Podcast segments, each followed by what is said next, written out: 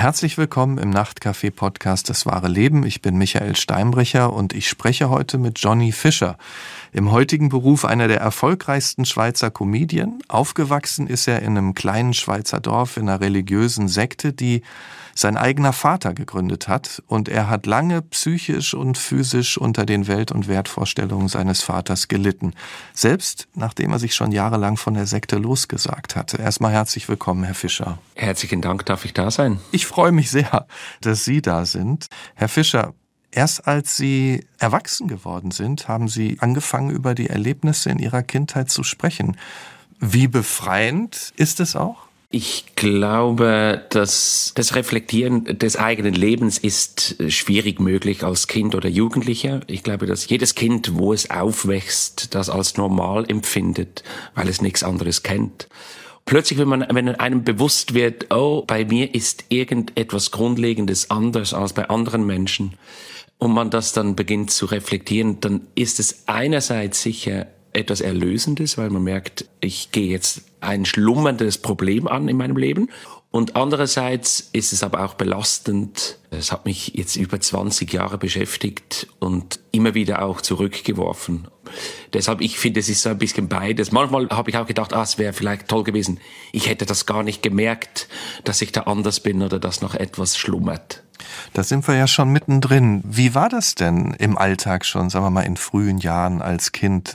Wie sehr war der Alltag auch von religiösen Vorstellungen, von Ritualen geprägt, wenn Sie das im Nachhinein nochmal schildern? Also ich muss auch kurz zurück, als Kleinkind ist mir das nicht aufgefallen. Ich glaube, das geht jedem so. Man lebt in dem Umfeld, das ist das einzige Umfeld, das man kennt. Und deshalb war das für mich normal. Wir sind morgens aufgestanden, haben morgens früh schon jeden Morgen aus der Bibel gelesen haben uns dann die Waffenrüstung Gottes angezogen, bevor wir in die böse Welt rausgehen. Was ist das, die Waffenrüstung Gottes? Äh, das ist wie eine imaginäre Rüstung, die Schwert des Glaubens, Panzer der Hoffnung und so, dass man sich gegen Satan, gegen das Böse in der Welt sich wehren kann. Und das war für uns als Familie, Geschwister und, und zwei Halbgeschwister, wir sind zu fünft, und das war einfach normal. Und am Mittag haben wir immer aus den Psalmen gelesen und haben uns das erste Mal entschuldigt für alles, was wir über den Morgen falsch gemacht haben. Und abends dasselbe haben wir nochmals aus der Bibel vorgelesen und haben uns nochmals im Gebetszimmer zurückgezogen und haben uns entschuldigt für alles, was wir falsch gemacht haben. Ich meine, Sie sagen ja, vieles sieht man erst als Erwachsener dann, ne, wenn man zurückschaut. Aber haben Sie dann nicht als frühes Kind, aber dann doch in späteren Jahren gemerkt, dass sich nicht alle zum Beispiel in Ihrer Schule diese Form von Waffenrüstung anziehen, dass da doch was anders läuft in Ihrer Familie als in anderen? Ja, ich habe das sehr früh gemerkt. Ich habe das schon im Kindergarten gemerkt. Ich habe mich sehr früh auch schon geschämt für meine Familie und habe keine Freunde und Freundinnen mit nach Hause genommen, weil ich Angst hatte, dass sie da sehen, wie wir leben. Uns wurde natürlich auch vieles verboten. Ich durfte nicht in den Religionsunterricht, der war zu wenig streng. Wir durften zu der Faschingszeit nicht zur Schule gehen, weil das ein heidnischer Brauch war, wir durften nicht in den Aufklärungsunterricht, wir durften nicht in die Geschichte, weil die Menschheitsgeschichte anders erzählt wurde als in der Bibel und so. Und da merkt man schon bald, ja, es ist nicht nur ein bisschen etwas anderes. Wir durften sonntags nicht Fußball spielen, weil es der Tag Gottes ist. Da ist einiges anders gelaufen. Und interessanterweise, meine Geschwister haben immer gesagt, ihnen ist das nicht so extrem aufgefallen. Und mir ist es extrem früh und als ganz unangenehm aufgefallen. Wenn Sie das so beschreiben und auch sagen, dass Sie sich geschämt haben dafür, haben Sie dann schon relativ früh eine Art Doppelleben geführt? Das eine zu Hause, das andere in der Schule und draußen? Ja, das ist tatsächlich so. Ich habe dann begonnen, mich einzulesen. Wir hatten auch keinen Fernseher, wir durften keine weltliche Musik hören und ich habe mich dann so wie eingelesen oder auf dem Schulweg mich informiert, was gestern im Fernsehen gelaufen ist oder was gerade für Musik angesagt ist, damit ich mitsprechen kann in der Schule, obwohl ich das alles gar nicht kannte. Habe mich aber natürlich da ganz arg versündigt, weil ich ja gelogen habe, weil ich die Sachen gar nicht geschaut habe. Und das hat mich dann wieder in den Konflikt gebracht, dass ich ein sehr schlechter Mensch bin, weil ich da sehr viel Notlügen mich bediene. der Notlügen, um nicht aufzufallen. Und das wiederum hat aber dann bedingt, dass ich umso länger um Vergebung bitten musste am Mittag und abends. Also es war eigentlich immer so ein Pendeln zwischen den Welten, begleitet mit Selbstvorwürfen, so wie sich das anhört. Als Sie zehn Jahre alt waren, hat Ihr Vater dann ja seine eigene Glaubensgemeinschaft gegründet. Warum überhaupt?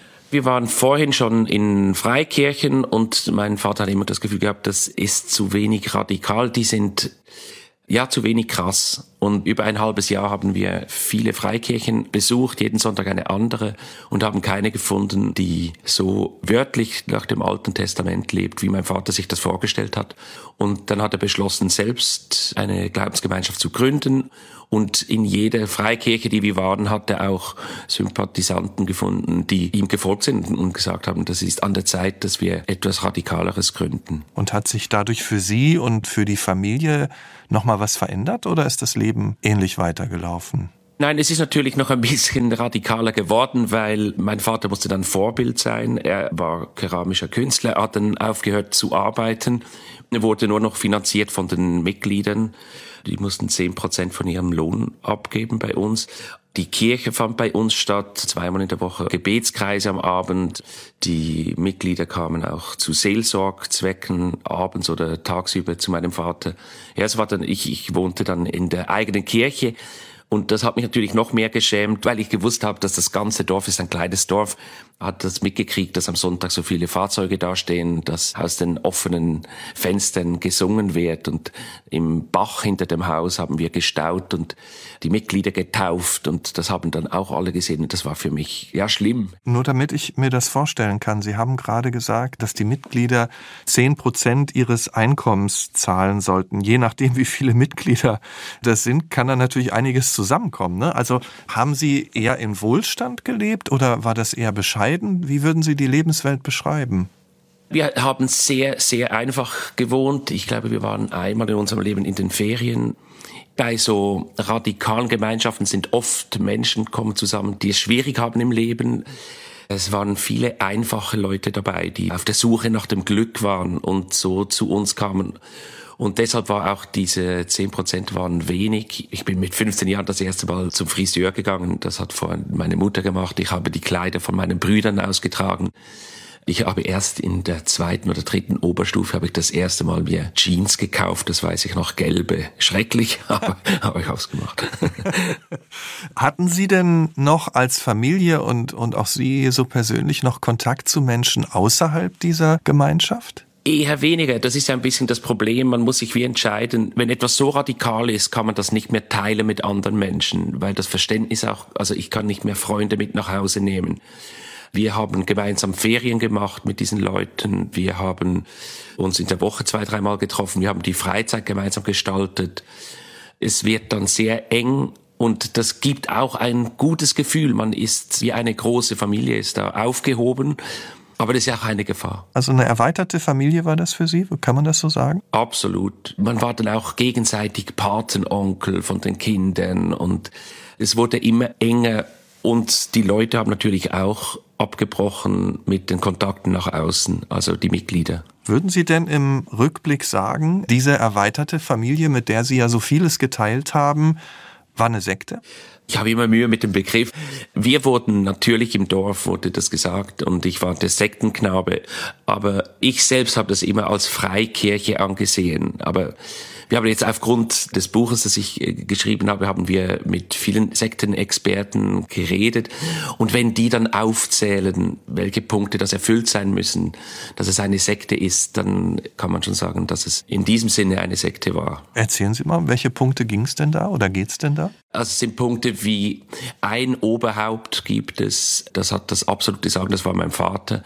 Man ist geboren für etwas Spezielles, das wurde uns auch immer gesagt. Gott hat den Auftrag gegeben unseren Eltern, dass sie uns haben müssen, weil wir Wegbereiter sind für Jesus, wenn er wiederkommt. Wir sind etwas Spezielles. Man hat kaum mehr Kontakt nach außen, das war bei uns auch so. Und es hat etwas Absolutes, also schwarz-weiß, richtig und falsch, das ist ist ganz groß geschrieben und Endzeitstimmung. Was ist denn passiert, wenn Sie als Kind oder als Jugendlicher irgendwas gemacht haben, was den Regeln widersprochen hat? Was waren denn die Sanktionen? Also es ist so bei mir, ich war immer ein bisschen ein Rebell. Ich habe schon früh das Gespür gehabt, wo die wunden Punkte sind des Gegenübers. Unterdessen ist es mein Beruf. Aber als Kind war das vielleicht aufmüpfig. Das heißt, ich war der einzige der Kinder, der auch körperlich gemaßregelt wurde.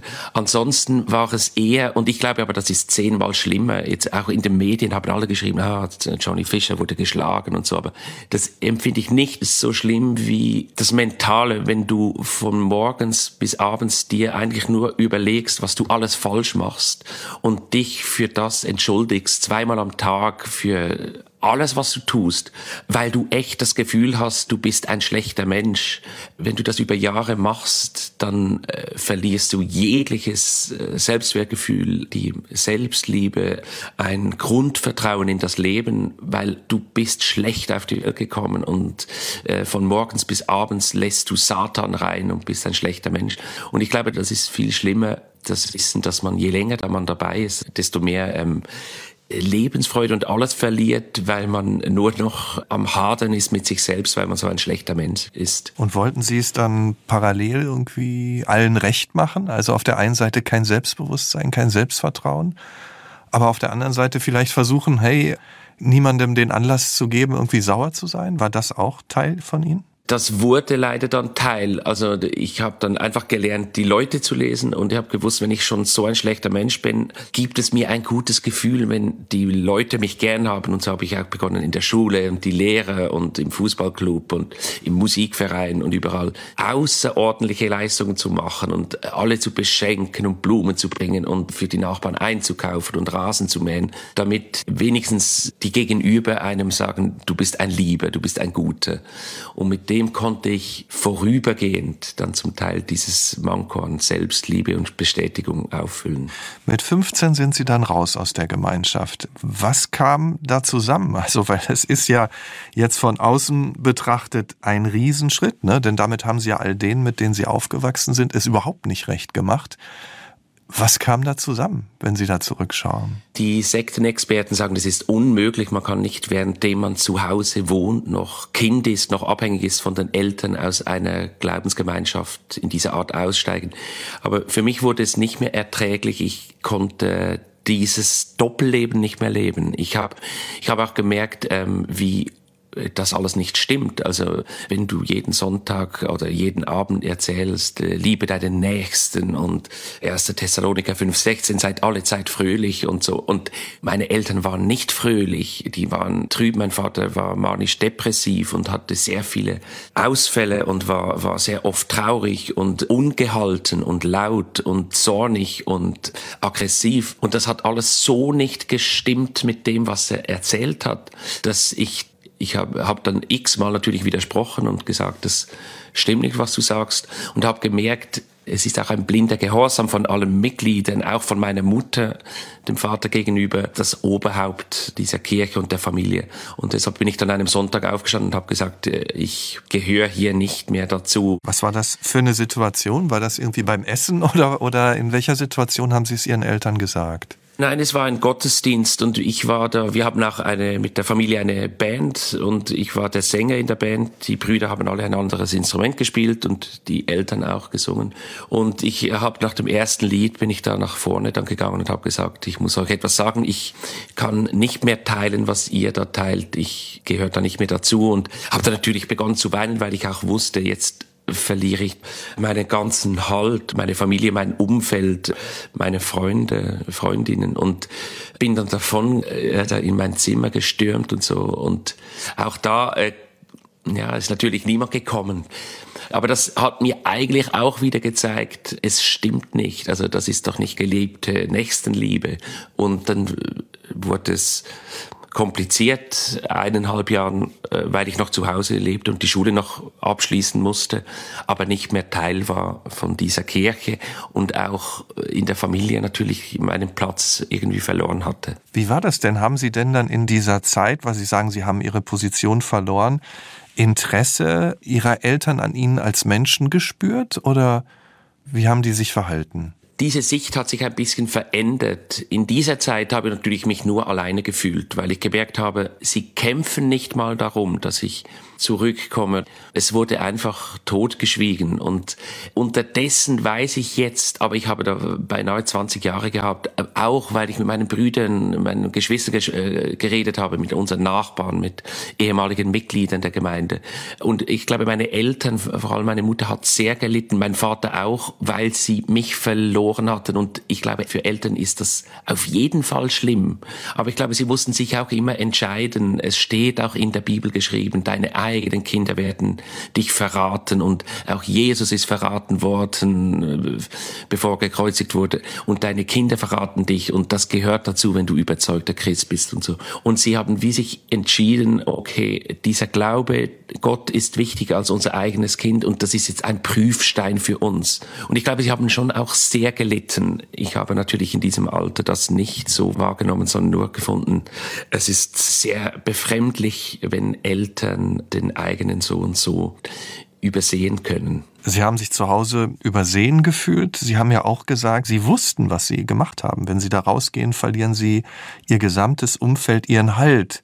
Wie Sie gesagt haben, ist es denn so? Hatten Sie irgendeinen Vertrauten, irgendeinen Verwandten, irgendjemanden noch außerhalb dieser Gemeinschaft oder waren Sie dann wirklich ganz allein?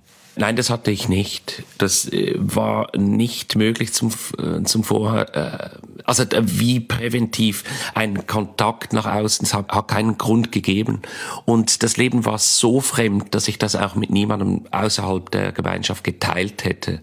Und das war natürlich dann sehr schmerzlich, weil ich natürlich gemerkt habe, jetzt bist du echt alleine. Ich konnte nicht raus und jemandem sagen, ich habe es heute gesagt oder ich bin nicht mehr dabei.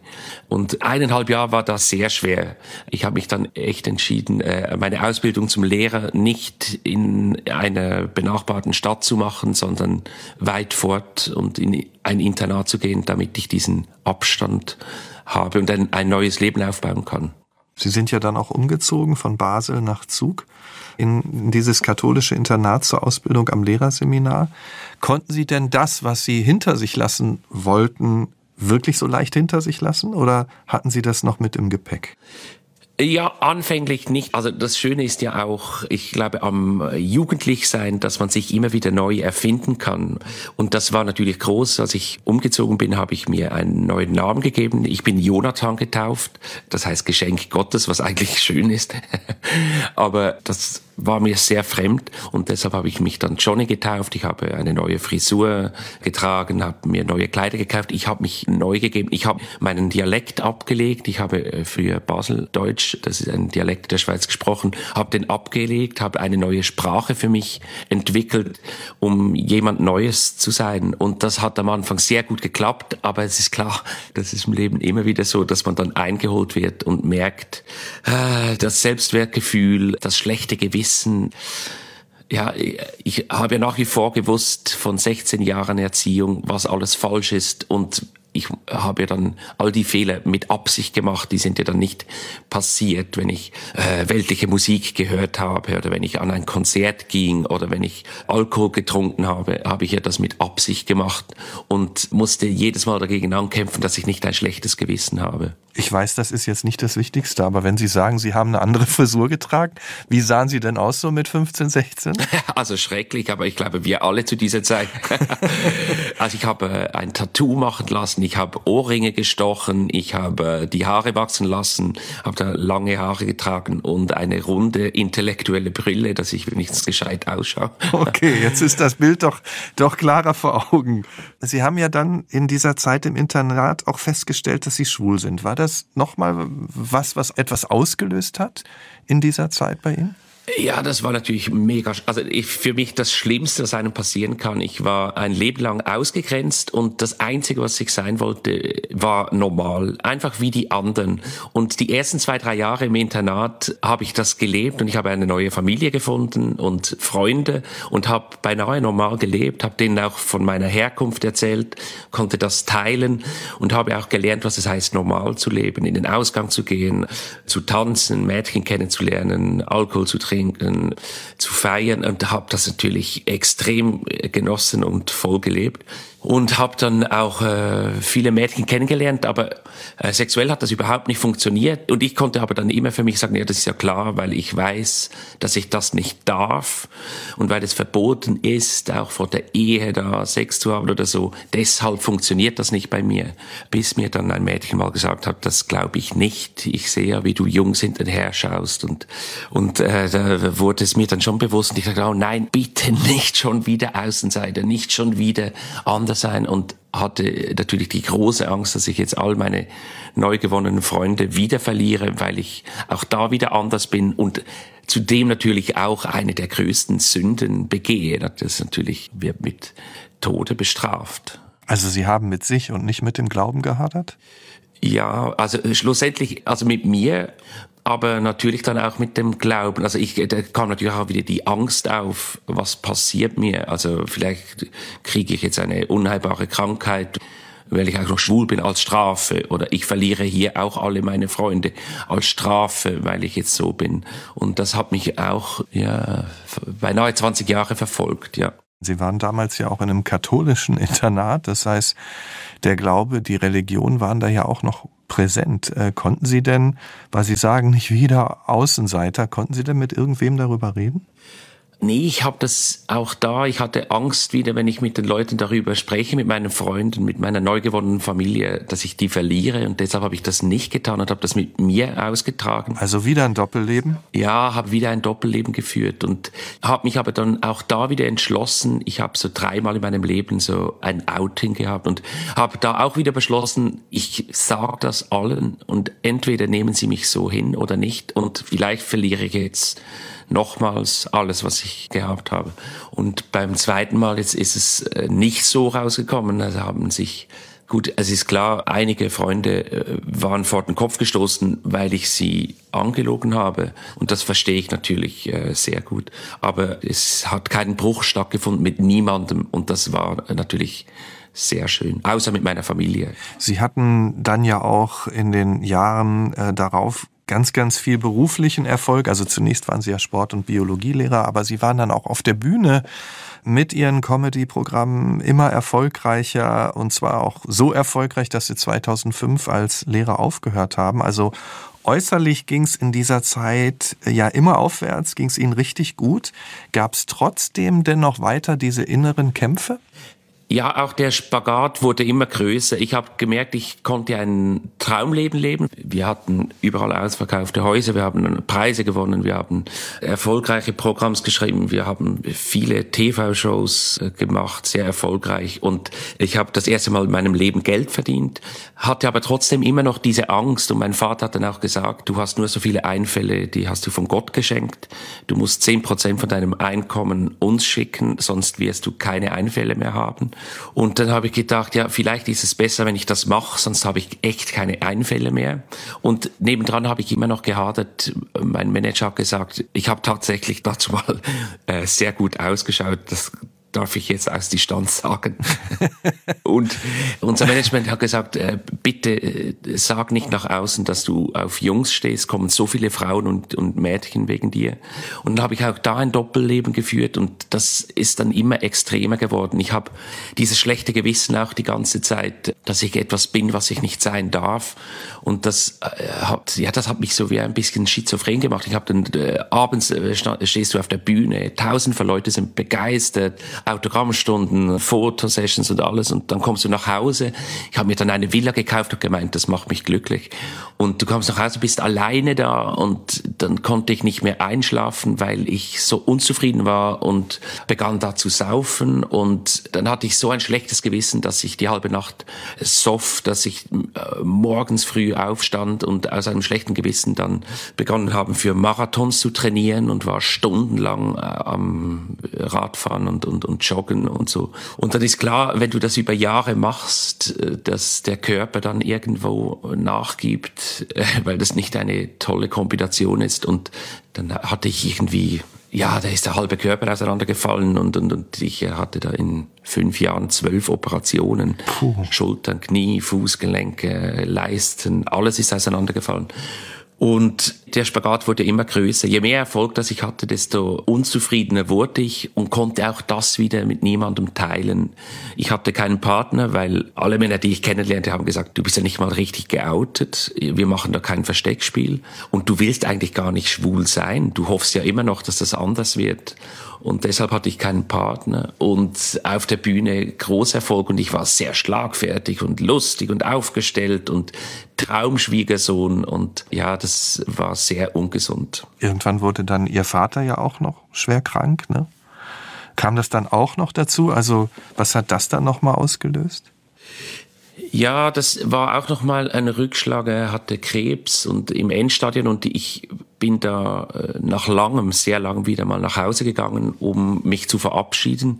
Und ich konnte Frieden schließen und wusste auch, er hat sehr vieles geopfert für diesen Glauben und deshalb habe ich mich auch gefreut, dass er, wenn er jetzt sterben muss, dass er jetzt ins Paradies kann, dass er jetzt sein äh, Verdienst von dieser Welt in seinen Augen, dass er den jetzt bekommt. Ich habe dann am übernächsten Tag oder nein, ich glaube es war der Tag darauf das Telefon gekriegt und ich habe gedacht, jetzt ist er gestorben, weil bereits die Leber ausgestiegen ist. Aber es war mein, mein großer Bruder, der gesagt hat, er hatte eine Begegnung mit Gott und ist wieder gesund. Eine äh, spontane Heilung. Und das hat mich dann wieder sehr verunsichert, weil ich gedacht habe, vielleicht bin ich trotz allem voll auf dem Holzweg und er ist tatsächlich ein Prophet und wurde gesandt von Gott und jetzt geheilt. Und dann wurde es nochmals komplizierter, weil ab dann war er Sprachrohr Gottes und hat nur noch geredet, was Gott ihm eingibt und hat so über die Zukunft gepredigt und was uns widerfahren wird und immer als Stimme Gottes. Und das verunsichert einem doch sehr, weil man sehr lange da sich damit beschäftigt hat und ich trotzdem immer noch die Angst hatte, uh, wenn das stimmt, dann mache ich mich jetzt ganz arg strafbar, wenn ich diesen Propheten verachte oder nicht danach lebe, was er sagt. Also ich muss sagen, wenn ich Ihnen jetzt so zuhöre, da wird's mir persönlich richtig eng. Ja, also der Vater, der, der was zur eigenen Zukunft sagt, äh, so wie Sie es beschreiben, schwul sein, aber es nicht leben dürfen, dieser Spagat, der immer schwieriger wird, haben Sie sich dann irgendwann einfach Hilfe gesucht oder wie, weil das, Sie haben ja auch die Operation angesprochen, das hält man ja einfach nicht aus, oder? Ja, nein, es ist tatsächlich so. Es ist 2012 äh, hatte ich einen Zusammenbruch und bin da drei Wochen in der Wohnung gelegen und habe nur noch geheult und nur noch getrunken und wusste, ich bin lebensunfähig so.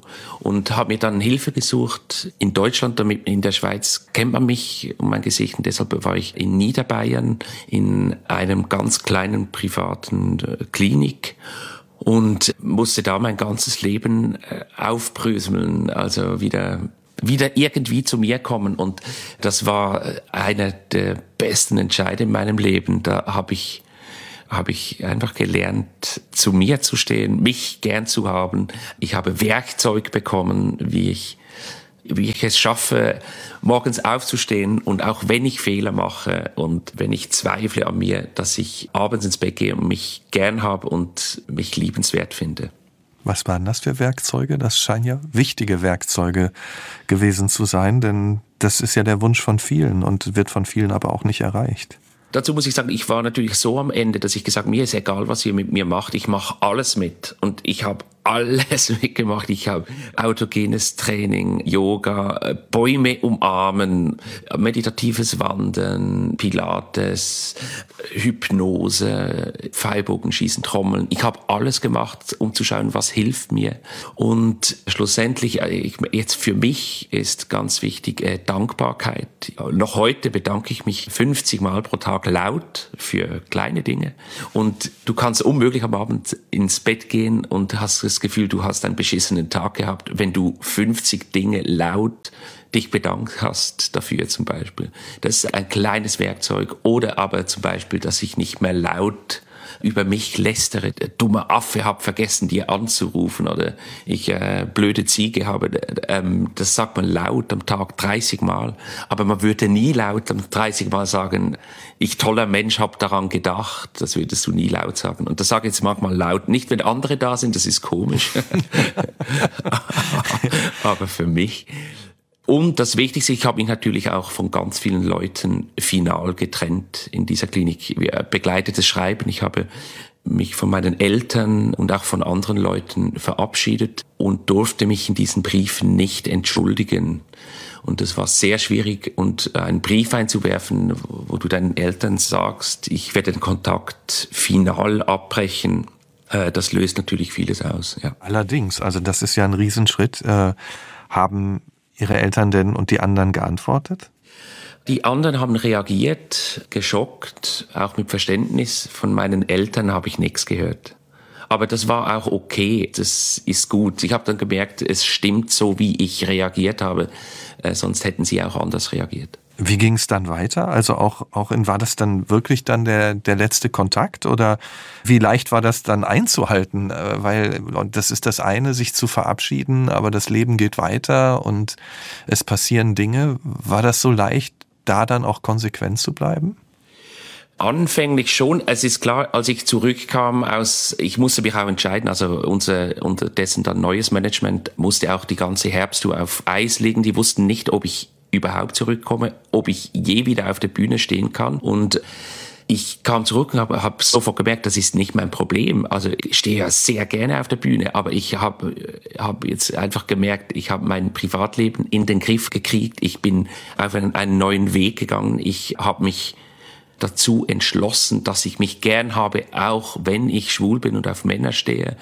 Und ist klar, habe sofort dann auch äh, meinen zukünftigen Mann getroffen. Kein Zufall natürlich, weil ich mich versöhnt habe mit mir und habe dann eine sehr tolle Zeit erlebt. Ich habe das erste Mal mein Bühnendasein gefeiert. Ähm, ich habe den Erfolg gefeiert, ich habe mich gefeiert, ich habe das Leben gefeiert, ich habe die Liebe gefeiert und das war eine super Zeit. Aber es ist klar, dass dann nach zwei, drei Jahren kommen wieder alte Muster zurück. Ich habe dann plötzlich wieder begonnen, äh, meinen Mann sehr zu beschenken und äh, aus Angst, er könnte mich nicht lieben, so wie ich bin und auch mein Umfeld, meine Freunde. Und wir haben uns dann auch entschieden zu heiraten und habe dann äh, auch meine Eltern eingeladen.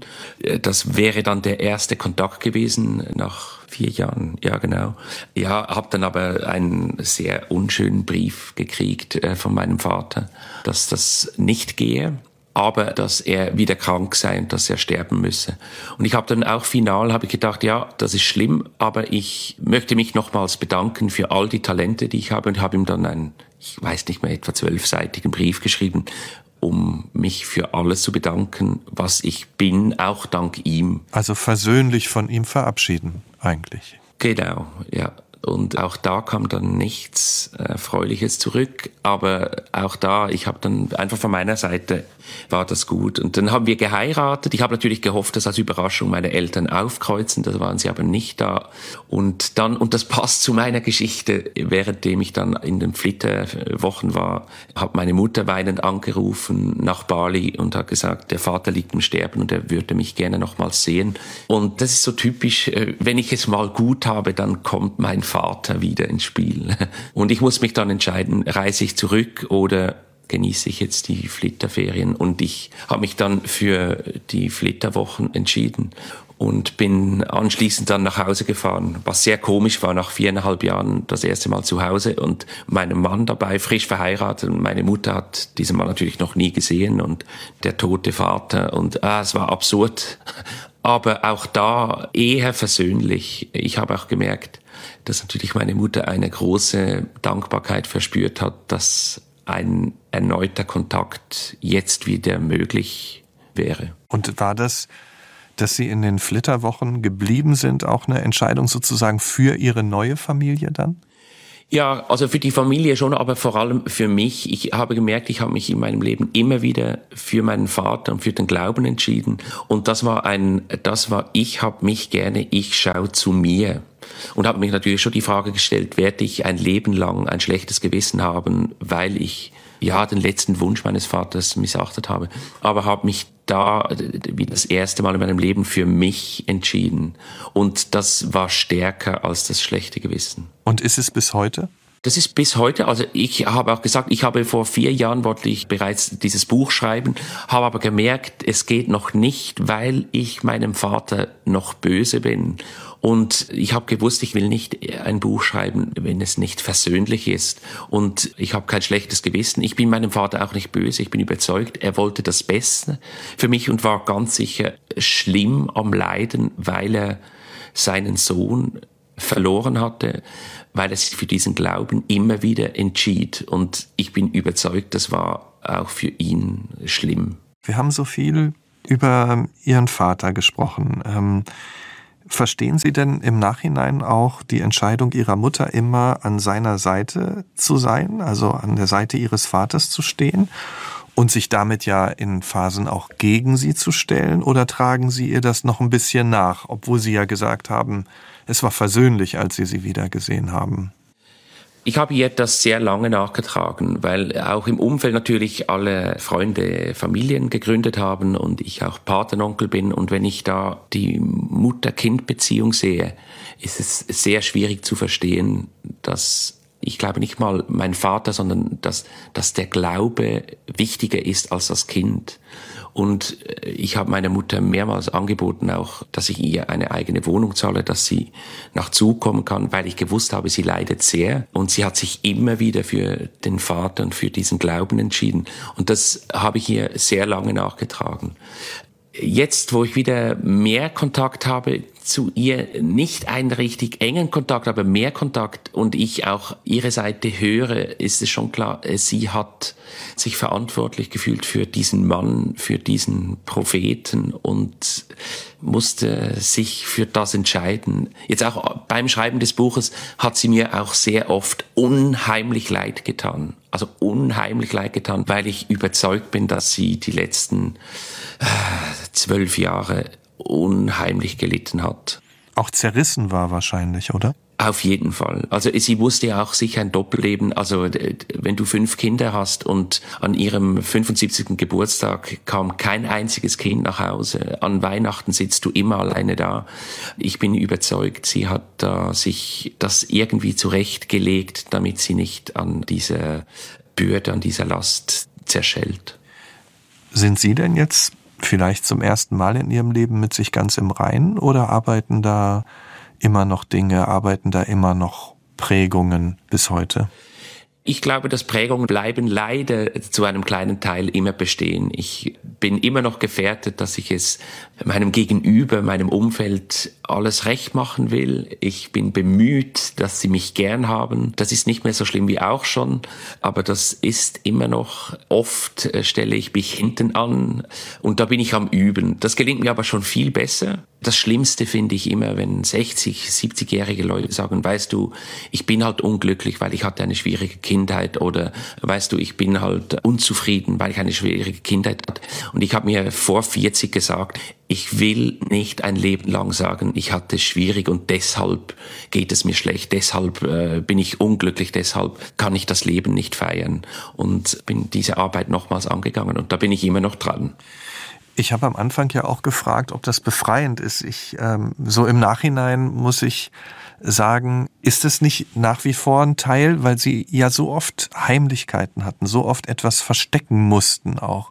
Der Manager, der ihnen nicht sagt, sie dürfen nicht offen leben. In der Schule wollten sie nicht zeigen, was zu Hause ist. Dieses, und ich empfinde sie heute als sehr offen. Ist das schon etwas, was ihnen auch hilft, jetzt mehr und mehr mit sich ins Reine zu kommen, dass sie wirklich keine Barrieren mehr haben? Ich glaube schon, also das ist das eine und das andere, was ich auch merke, ist, dass es mir ein Anliegen ist, darüber zu sprechen. Ich glaube auch gerade jetzt diese Corona-Krise hat nochmals etwas ausgelöst bei der Menschheit, dass man bei sich hinschaut. Und ich habe gemerkt jetzt auch, äh, ich hatte 10.000 Reaktionen auf das Buch, nur in der kleinen Schweiz und habe gemerkt, es geht so vielen Leuten so, nicht wegen Freikirche oder Sekte, aber äh, mangelndes Selbstvertrauen, keine Selbstliebe, weil die Eltern Alkoholiker waren, getrennt waren, wegen der Kirche, wegen dem Glauben. Es gibt viele Gründe, aber dass ich schaue für die anderen, ich habe mich selbst nicht gern, ist offensichtlich ein Riesenthema und äh, es war sehr befreiend äh, zu sagen, schaut nach außen, schaut mein Leben sehr toll aus. Ich habe auch meine Nöte und Ängste und auch meine immer wiederkehrenden Probleme, wie jeder Mensch. Aber ich erzähle es euch, ich nehme kein Blatt vor den Mund, ich stelle mich auch nicht besser dar, als ich bin. Und das war äh, für mich sehr befreiend. Und wie waren die Reaktionen? Ich hatte etwa 10.000 Reaktionen und eine Reaktion ist negativ aus gefallen. Und selbst Freikirchen, ich habe eine, ein Pfarrer einer Freikirche hat mich angerufen und hat gesagt, es sei Pflichtlektüre in dieser Freikirche. Alle müssen mein Buch lesen. Und ich war sehr überrascht. 80-jährige äh, Männer haben mir zwei geschrieben. Der eine ist gerade Witwer geworden und er hat drei erwachsene Kinder und weiß nicht, ob er sich noch outen soll. Er steht, seit er denken kann, auf Männer und einfach, es war unheimlich viel Bewegendes dabei bei den Reaktionen und offenbar, und das habe ich nie geahnt, hat es bei den Leuten etwas ausgelöst. Es haben Leute haben sich getrennt, ließen sich scheiden, andere haben das, die Firma aufgegeben, weil sie zu sich selbst schauen wollen und ihr Ding machen wollen, das sie glücklich macht, echt glücklich und nicht nur den anderen zuliebe oder des Nachbars wegen oder des Arbeitsgeber wegen Entscheidungen zu treffen. Und das habe ich nie erwartet. Das freut mich natürlich. Und was ist Ihnen, wenn Sie auf sich selbst schauen, jetzt nach all dem, was Sie erlebt haben, wichtig im Leben? Also ich glaube, dass wenn jeder Mensch bei sich selbst anfängt, nur sich selbst, das ist Aufgabe genug. Ich glaube, wenn man sich selbst gern hat, dann ist man ein Freude und Friedensbringer für das ganze Umfeld und schlussendlich für die ganze Welt. Das merke ich auch, wenn ich versöhnt bin mit mir, dann bin ich eine Wohltat für, für, für meinen Mann, für meine Freunde, für meinen Bühnenpartner, für die Zuschauer. Und wenn ich das nicht bin, dann bin ich für mich selbst anstrengend, aber auch für das Umfeld. Dann hoffe ich für Sie, Herr Fischer, dass Sie ganz viele Tage erleben, die, in denen Sie versöhnt mit sich sind. Und danke Ihnen für die sehr persönlichen Eindrücke in Ihr Leben. Herzlichen Dank Ihnen, war sehr spannend. Und vielen Dank auch an Sie fürs Zuhören. Wenn Ihnen dieser Podcast gefällt, dann abonnieren Sie ihn gerne und erzählen Sie auch gerne anderen davon. Empfehlen Sie uns weiter. Bis bald im Nachtcafé-Podcast Das wahre Leben. Ich bin Michael Steinbrücher. Wir hören uns.